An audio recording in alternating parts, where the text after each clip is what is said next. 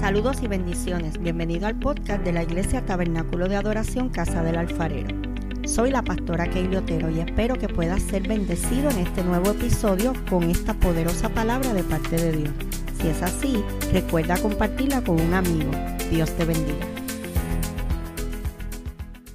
Primera de Samuel 1:27 dice así: Por este niño oraba y Jehová me dio lo que le pedí.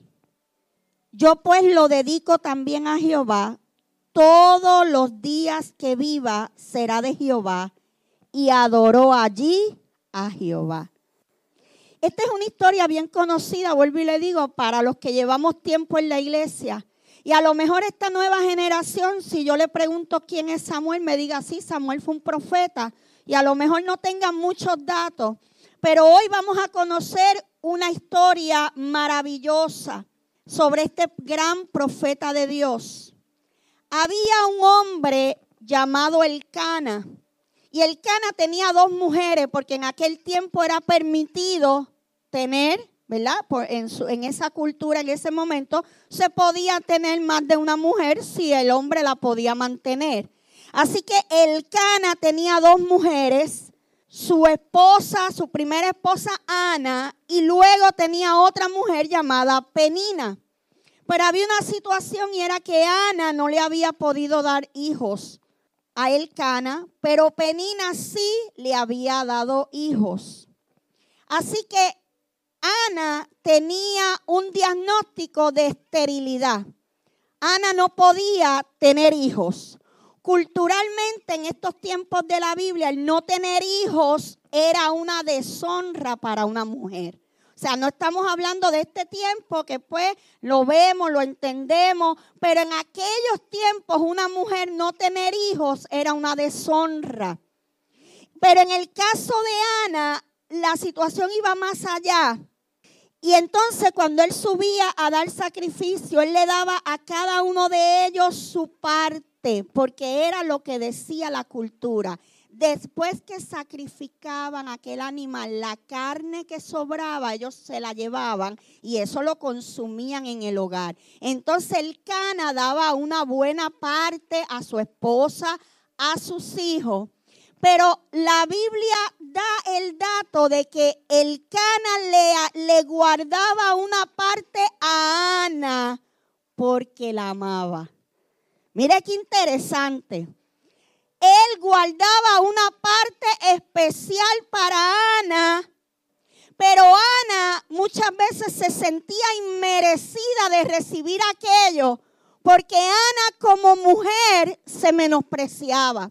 Porque Ana culturalmente se veía incapaz de que aquel hombre realmente la amara y la valorara. Si usted lee la historia de Ana, es bien interesante porque Ana era una mujer sufrida. Ana está todos esos primeros capítulos sufriendo. Ana lleva una vida de angustia porque ella desea algo que no puede tener. Y muchas veces nosotros queremos algo de parte de Dios o tenemos un sueño, tenemos una meta. Y el no lograr los sueños y las metas o no obtener aquello que deseamos nos causa frustración, nos causa tristeza. Y hasta cierto punto esto de alguna manera es normal. Lo que no es normal es dejar que el enemigo nos atormente recordándonos el fracaso, recordándonos lo que no logramos, recordándonos lo que no hicimos, recordándonos aquella mala decisión que tomamos. Entonces ese evento en nuestras vidas se convierte en una arma letal del enemigo contra nosotros. Nosotros le hemos enseñado a usted en esta iglesia que al enemigo usted tiene que quitarle la autoridad. Usted no le puede dar autoridad al diablo en áreas de su vida donde usted ha fracasado, donde hemos fallado, porque ya Dios me perdonó. Mis pecados ya Dios los perdonó. Ya yo los llevé a la cruz del Calvario y allí fueron borrados. Ya el enemigo no puede venir a hacerme daño con aquello que ya Dios me perdonó. Él no puede venir a recordarme mi suciedad con aquello que ya Dios limpió. Él no puede recordarme mi caída cuando ya Dios me levantó. Así que Ana vivía en este constante sufrimiento, anhelando tener un hijo. Te voy a dar un dato. Dice aquí, estuve leyendo, que el Cana era hombre de la tribu de Efraín, que vivía en Ramatayín, en Sofín, en la región montañosa de Efraín. Y él tenía, como ya le dije, dos esposas. En aquel tiempo, quienes oficiaban como sacerdotes eran los hijos de Elí. En este momento de esta historia, ya el sacerdote Elí estaba entrado en edad y eran sus hijos, oiga bien, eran los hijos de Elí los que ministraban en el templo. Estos muchachos se llamaban Ofni y Finés. Y el día que el Cana ofrecía sacrificio, celebraba la ocasión dando porciones de carne, ¿verdad? A, su esposa, a los hijos y a Ana. Hay un dato interesante y es que Penina vivía burlándose de la, de la esterilidad de Ana. El Cana le preguntaba a Ana, pero ¿por qué te afliges? Cuando la veía llorando, le decía, ¿por qué te afliges? Y ella decía, porque Jehová no me ha dado hijos. Y él, este hombre tenía una, autoestima bien alta. Este hombre era un macharrán. Él le decía, no te soy yo mejor que diez hijos. No, usted se ríe, pero usted sabe que cuando uno ama, a veces uno quiere consolar realmente a la persona, aunque no tengamos las palabras correctas. Por eso cuando una persona tiene una pérdida, no le digas, no te preocupes, él está en un mejor lugar. No, es que yo no quiero que esté en un mejor lugar, yo quiero que esté aquí conmigo. Nunca le digas a un hijo que se le muere un padre, tranquilo, él fue un excelente, tú fuiste un excelente hijo. Sí, lo fui, pero lo quiero aquí. Nunca le digas a una esposa, a un esposo que queda viudo o viuda, tranquilo, esto va a pasar. Está en un mejor lugar. No, esas palabras es mejor no decirlas en un velorio, de verdad. No de ese tipo de pésame. Abrace a la persona y dígale, estoy aquí. Declaro paz sobre tu vida te acompaño en tu dolor. Y si usted pasó por lo mismo, dígale, yo sé por lo que estás pasando, te entiendo. Pero no le diga, lo hacemos para tratar de mejorar la situación. Pero el que está viviendo en ese tiempo tan, tan, tan delicado emocionalmente no lo va a recibir de la misma manera y lo que puede hacer es causarle más tristeza y depresión. Y así vivía Ana. Porque su marido le decía, mi amor, pero si es que yo te amo, no te basta mi amor, no, no es mejor mi amor que diez hijos. Y Ana yo creo que le decía, sí, mi amor, tú eres lo más hermoso. Pero cuando se metía a su habitación lloraba el doble y decía, yo te amo, yo te amo, esposo mío, pero yo quiero un hijo, yo quiero un hijo. Una tarde en Silo, después de la cena, Ana fue al santuario a orar. Porque hay un lugar, hay un lugar diseñado y preparado para que nosotros vayamos a traer nuestras peticiones, a llevar nuestras crisis, a traer nuestros problemas, a derramarnos en llanto. Y ese es el santuario. Ana oró e hizo un voto con Dios. En la antigüedad esto se utilizaba mucho. La gente hacía un voto. Un voto es como un compromiso. Dios, yo te prometo que si tú me das esto, yo te voy a, dar esto otro. Si tú haces esto, yo voy a hacer lo otro. Es un contrato. Y cuando usted mira la Biblia, la Biblia está llena de votos. Pues entonces Ana hace un voto y dice, oh Señor, Dios Todopoderoso. Mira hermano, yo no sé usted, pero esta frase yo la uso mucho cuando le estoy pidiendo algo a Dios. Yo le digo, Señor, tú eres todopoderoso. Para ti no hay nada imposible. Dice tu palabra que lo que yo te pida en oración, tú me lo vas a dar. Señor, yo necesito esto. Señor, yo estoy esperando este milagro. Señor, yo estoy esperando que tú te muevas en esta situación. Estoy esperando esto. Iglesia, usted tiene que orar a Dios con conocimiento de la palabra. Y Ana dice, oh Señor Dios Todopoderoso, o sea, tú tienes el poder para hacer lo que yo te voy a pedir en breve. Y sigue, si miras mi dolor y respondes a mi oración dándome un hijo, yo te lo devolveré y será tuyo por toda la vida y jamás será cortado su cabello. Ana le promete a Dios que si le da el hijo, ella lo va a santificar. Lo voy a devolver. Tú me lo das, yo te lo pido en el altar y cuando tú me lo des en el altar, yo lo voy a entregar.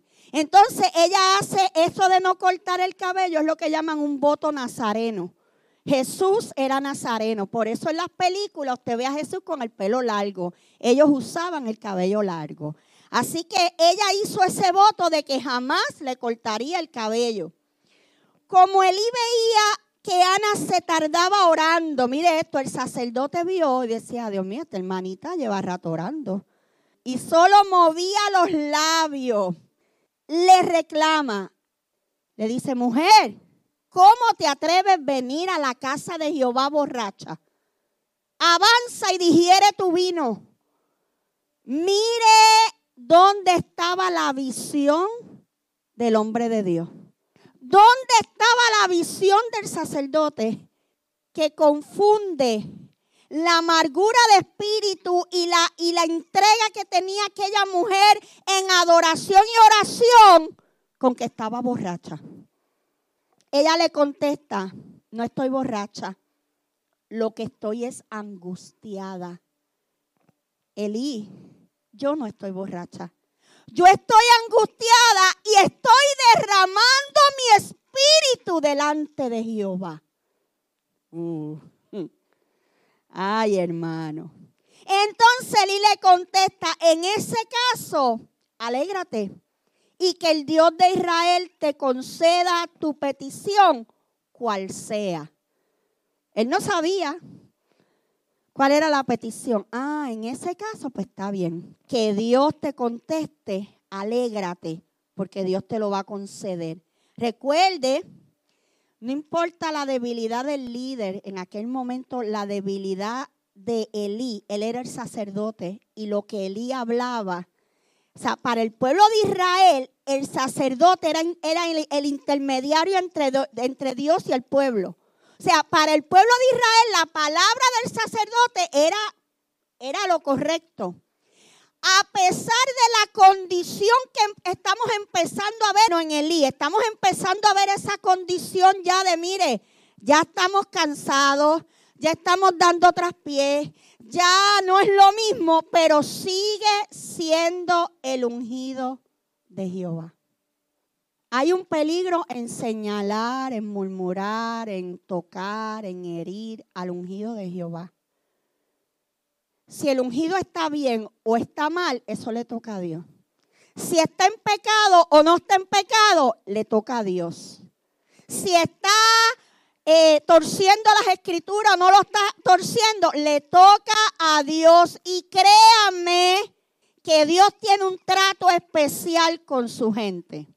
Y el Espíritu empieza a trabajar. Esto no está bien. Esto que tú estás haciendo no está bien. Esto que tú escribiste en Facebook no, no, eh, esto no salió de mi corazón. No esperaba, esperaba más de ti. No, no esperaba esto de ti. Ese es el Espíritu Santo que día a día nos redalguya a nosotros, a los que estamos aquí en el altar. Mira, hermano, si no fuera así, no pudiéramos seguir adelante. Muchos en el camino, muchos lamentablemente los vemos como Elí. Los vemos en un final triste, pero créanme que Dios siempre habla. Dios siempre va a corregir. Hay que aprender y tener la humildad de escuchar la voz de Dios. Venga de donde venga. A veces lo que no nos gusta es el medio que Dios usó para hablarnos o con quién nos mandó a decir el mensaje. Pero hay que recibirlo, gloria a Dios.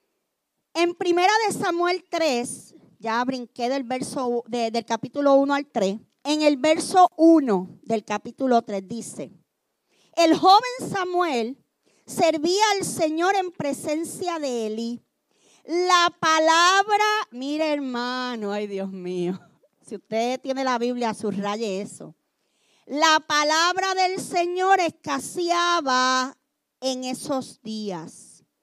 Si la palabra de Dios escaseaba, ¿qué era lo que estaba escaseando? ¿Qué ministerio de los cinco ministerios que están establecidos en la Biblia, cuál era el que escaseaba? El de profeta.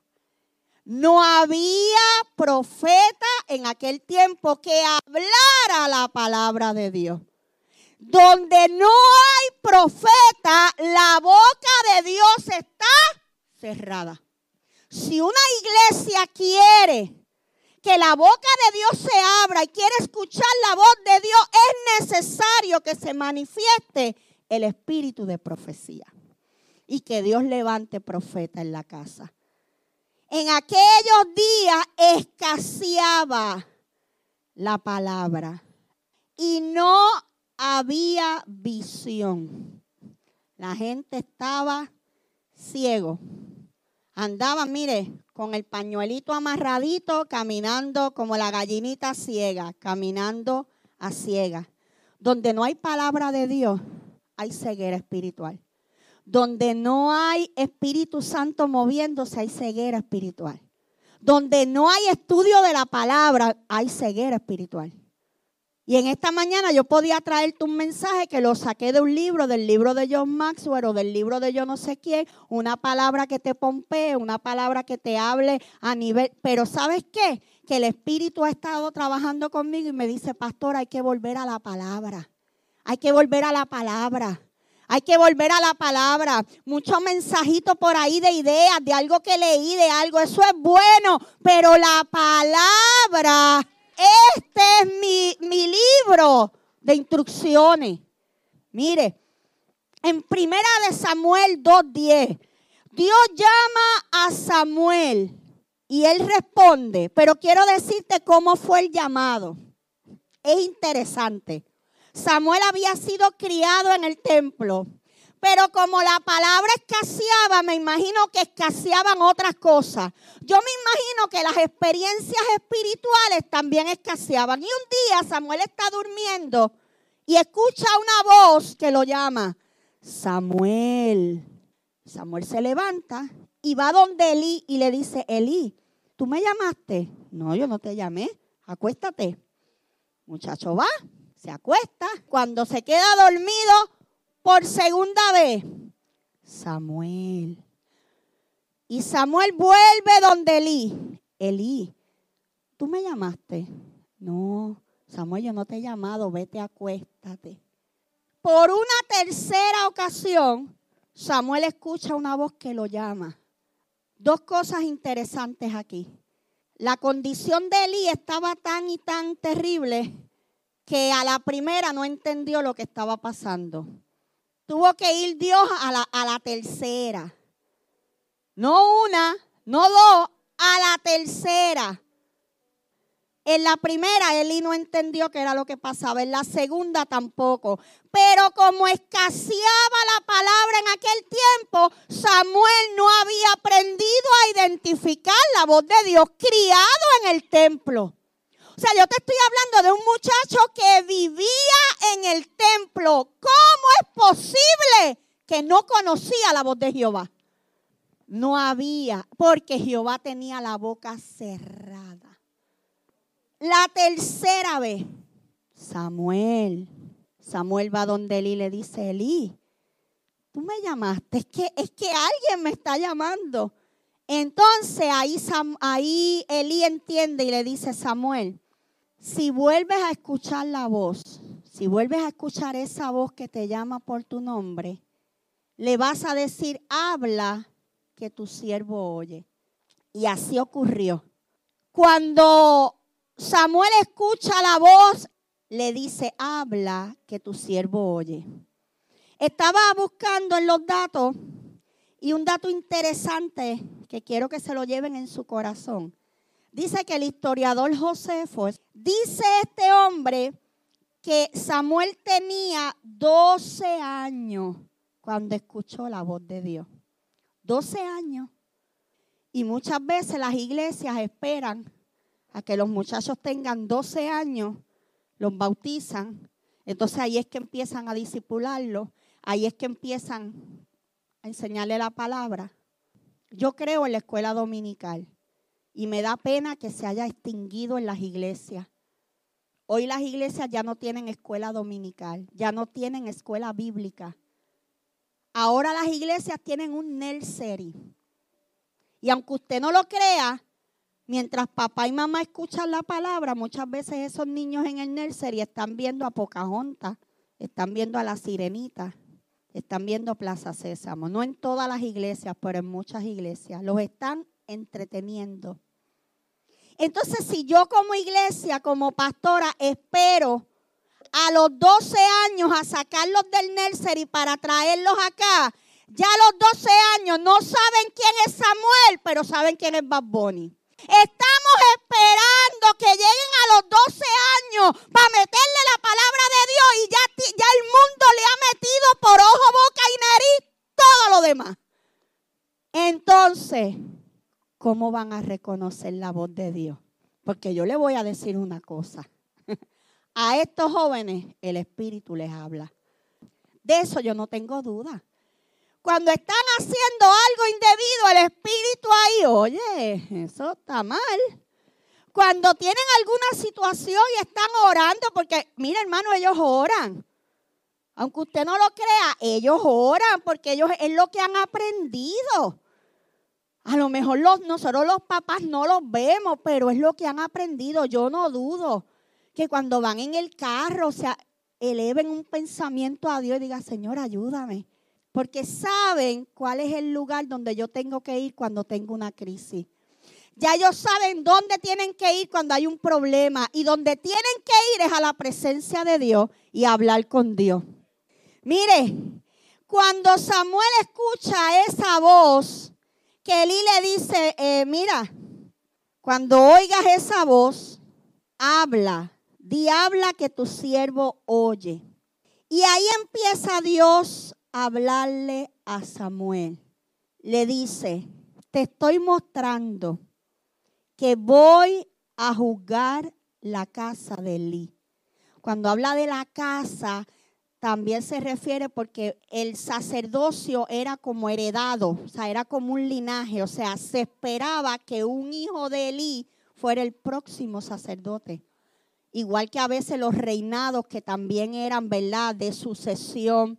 Así que Dios tenía un problema grande porque decía, espérate, o sea, lo que le espera a la iglesia con estos dos muchachos como sacerdote es la perdición. Vete y dile a Elí que yo voy a juzgar su casa desde el principio hasta el fin, le dijo Dios. O sea, yo voy a ir desde que esto comenzó hasta que se va a acabar. Dile a Elí que voy a juzgar su casa por la iniquidad que él sabe. Había iniquidad en el templo y él lo sabía. Y se hacía el de la vista larga como los tres monitos esos. Yo no veo, yo no oigo, yo no hablo. ¿Sabe qué hacían los hijos de Eli? Después que la gente sacrificaba en el templo, que esa carne era sacrificada a Jehová. Dice que ellos cogían de los sacrificados, se los robaban y se lo iban a, se iban a hacer fiesta con los amigos. La carne del sacrificio la cogían para sus placeres. Se emborrachaban en el templo. Porque en aquel tiempo la Santa Cena era con vino de verdad, no era con juguito de uva Welch. Era con vino. Y el vino que se usaba en la casa de Dios, que sobraba, ellos se lo bebían. Se emborrachaban. Hacían pecado en la casa de Dios. Pero es interesante cuando Jehová le dice a Samuel, dile a Elí que yo voy a juzgar su casa por el pecado que él sabe. Esa frase es importante. Yo creo que si Samuel, eh, perdón, si Elí no hubiese tenido nada que ver, pues Dios le decía a Samuel, mira, vete donde los hijos de Elí, dile que dejen la charlatanería, que yo lo... Pero que Jehová le diga, dile a Elí que lo haré por la iniquidad que él sabe. O sea, el problema era que él sabía lo que estaba pasando y no corregía. Sabía lo que hacían sus hijos y estaba callado. Porque sus hijos han blasfemado a Dios y Él no los ha corregido. Mira, hermano, los que somos papás aquí, esto tiene que quebrantarnos. Esto tiene que quebrantarnos que un día Jehová me mire a mí, después de 13 años de pastorado, después de estar toda mi vida en la iglesia tratando de portarme bien y hacer las cosas bien, que un día Dios me diga, ¿sabes qué? Viste la iniquidad en tu casa, viste el pecado en tu casa, no en la casa de los demás. Porque para juzgar el, el otro somos, mire, los primeros en la fila. Oh, iglesia, el Espíritu nos está emplazando a que nos atrevamos a mirar nuestra casa, mi casa. Y lo que está mal, está mal. Y lo que haya que corregir, hay que corregirlo. Y lo que haya que sacar, hay que sacarlo. Métase al cuarto de sus hijos. Busque los símbolos. Hoy en día los muchachos por moda se ponen cualquier cosa. Busque, ¿dónde están los símbolos? Eso que tú estás usando, ¿de dónde? ¿De dónde viene eso? Mire, le mostraré, sus hijos han blasfemado contra Dios y Él no los ha corregido. Por lo tanto, este Jehová hablándole a yo, yo digo, yo diría, Samuel diría, oye, pero ve acá, Dios nunca me había hablado. Y ahora que me habla por primera vez, tú sabes, lo que me tira es una bomba. Señor, primero me hubiese dicho, ¿verdad? Cosas más, más blanditas. Es la primera vez que Samuel está escuchando la voz de Dios y lo que escucha es la bomba atómica. Yo imagino que ese muchacho debía estar, Dios mío. ¿Por qué me llamaste a mí y no llamaste a otro? Mire, Jehová le dice a Samuel, dile que no serán expiados jamás ni con sacrificios, ni con ofrenda. ¿Por qué la gente llevaba ese becerro una vez al año al templo? Para espiar los pecados. ¿Verdad? Eso usted lo sabe. Eso era en el Antiguo Testamento todos los pecadores llegaban al templo con que con un cordero que nunca había, que no tenía errores, que no tenía defectos, que era un cordero tiernecito, lo llevaban, lo ofrendaban y ellos creían su cultura que quedaban libres de pecado por un año. Pero ¿cuál era el problema? Que como somos pecadores por naturaleza, pues en ese año volvemos a pecar una, dos, tres, sesenta, setenta y cinco veces, ochocientas mil veces y entonces el otro año hay que volver a traer un cordero. Por eso, cuando Juan el Bautista ve a Jesús caminando, le dice a todo aquel pueblo de Israel, le dice, he aquí que yo veo el cordero perfecto de Dios que viene a quitar el pecado del mundo. Juan estaba viendo a Jesús. Jesús, Dios lo que quiso hacer con Israel, porque el plan era para Israel. Lo que Dios quería hacer con Israel era enseñarle lo que, de lo que ellos sabían. ¿Tú sabes de sacrificio? Pues yo voy a hacer un sacrificio. ¿Tú sabes de cordero? Pues yo te voy a dar un cordero. ¿Tú sabes de muerte, de derramamiento de sangre? Pues el cordero que yo voy a enviar va a derramar la sangre. ¿Tú sabes de limpiarte de pecado? Ese cordero va a limpiar el pecado de tu vida. ¿Quién era ese cordero? Jesús. Entonces, cuando Cristo muere en la cruz del Calvario, por eso su última palabra célebre en la cruz fue, terminado es, consumado es. En la versión americana dice, finish, está terminado. Lo que yo vine a hacer a este mundo, que fue limpiar el pecado de la humanidad, ya está hecho. Por eso ni tú ni yo tenemos que matar cordero. Ya nosotros no sacrificamos en el templo, porque ya Cristo lo hizo por nosotros. Gloria a Dios. Mira, hermano, ya estamos en el cierre. Elí le pregunta a Samuel qué le había dicho Dios. Mire, el hombre sabía lo que estaba pasando en su casa. Y dijo, a rayo, la cosa está dura, Jehová habló, Jehová le reveló a este muchacho todo lo que está pasando y le dice, Samuel, ¿qué fue lo que te dijo Jehová? Y Samuel, Jehová me dijo que tus hijos hacen esto, hacen esto, que tú no los corriges, que él está irado, que su ira viene y que pues aquí va el del Troya, ¿sabe? Y mire la respuesta del, mire la respuesta del sacerdote Elí. Esto a mí me dejó patidifusa, como dice uno. Elí le contesta, Jehová es, haga lo que bien le parezca. Ay, iglesia. Este hombre estaba tan muerto espiritualmente, Elisa, que a él se le olvidó que hay un Dios que perdona. A él se le olvidó que hay un Dios de oportunidades. A él se le olvidó que hay un Dios que cuando vamos ante su presencia y nos humillamos de corazón, hay perdón. Pero estaba tan y tan y tan mal espiritualmente que dijo, Jehová es que haga lo que bien le pareciere. O sea, que haga con mis hijos lo que quiera. Que haga conmigo lo que Él quiera. Iglesia, miremos la actitud de alguno de estos personajes frente a situaciones de la vida que tienen que ver con el área espiritual. Ana, ¿cuál fue la actitud de Ana frente a su esterilidad? Fue seguir creyendo que Dios lo haría. No dejes de creer que Dios lo va a hacer. No podemos dejar de creer que Dios lo puede hacer. Esta mujer no, no cambió su oración. Esta mujer no dejó de creer que Dios lo iba a hacer y al final Dios lo hizo. Iglesia, como Ana, hay que echar mano de nuestro milagro. Yo no sé cuál es el milagro que tú estás esperando. Yo sé cuál es el mío. Y hay que echar mano de ese milagro. Sobre todo, hay que cumplir el pacto que hacemos con Dios. Ana le dijo, si tú me das un hijo, yo te lo voy a entregar. Todos los días que viva será tuyo.